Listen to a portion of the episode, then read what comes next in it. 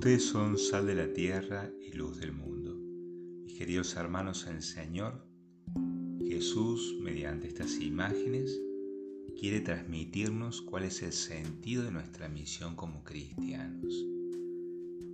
Porque como dice San Juan Pablo II, no solo somos frutos de la palabra de Dios, cuando recibimos la buena noticia en el corazón, el corazón es esa, esa buena tierra que recibe la palabra de Dios y nos transforma, bueno, no solo somos frutos de esa transformación que la palabra de Dios obra en nosotros, sino que somos o debemos ser sembradores de esa misma palabra, cumpliendo el mandato que Jesús nos dejó. Vayan y hagan discípulos a todas las naciones.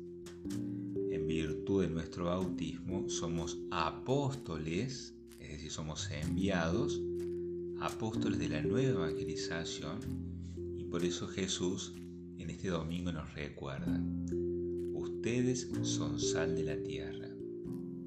La sal, en la, antigüedad y hoy en alguna medida también, cumple dos funciones muy importantes. Da sabor a las comidas y evita la corrupción de la carne. El sabor de las comidas está asociada a la alegría del espíritu. Cuando comemos una comida sabrosa genera bienestar, satisfacción. En la misma línea podemos decir que cada vez que celebramos algún acontecimiento importante, un cumpleaños, un bautismo, una primera comunión, una recreación con amigos, se lo suele hacer con una comida y en una comida. Y así, y si está sabrosa esta comida, aumenta la satisfacción del grupo.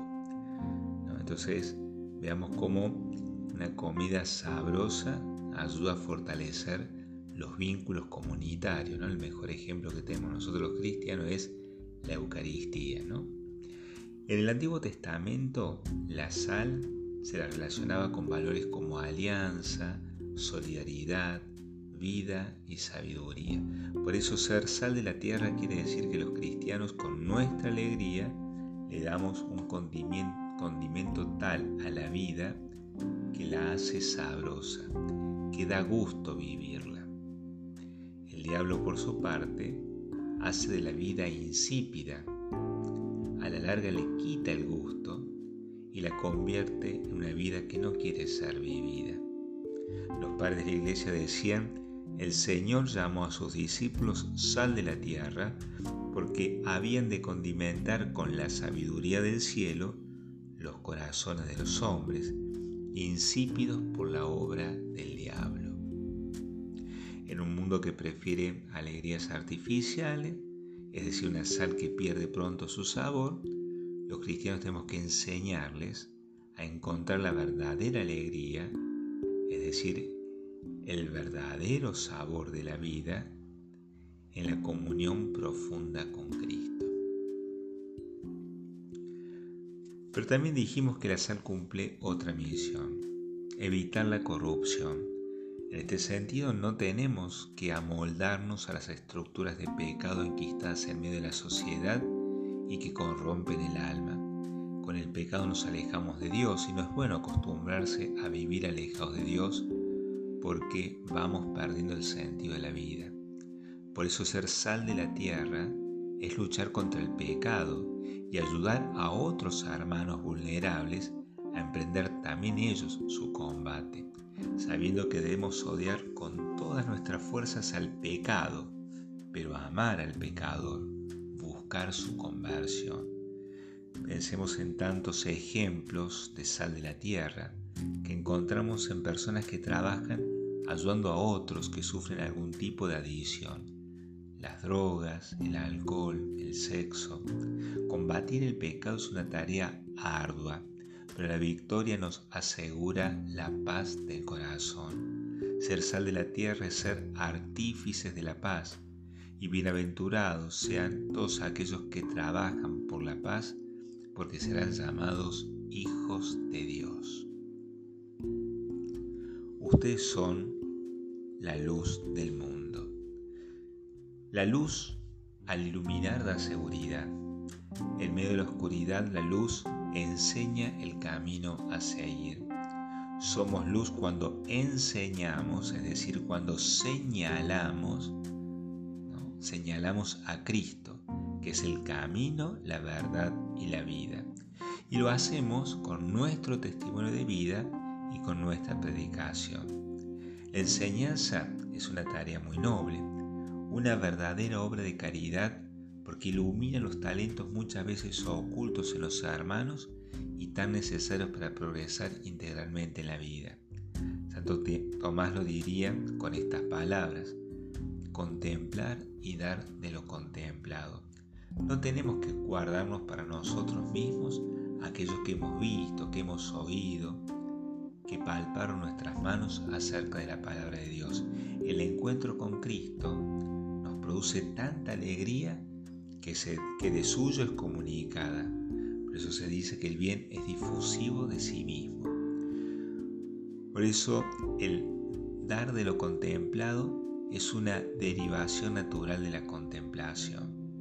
El doctor Angélico continúa su reflexión diciéndonos, del mismo modo que es mejor iluminar solamente brillar, asimismo es cosa más grande dar a los demás las cosas contempladas que solamente contemplarlas.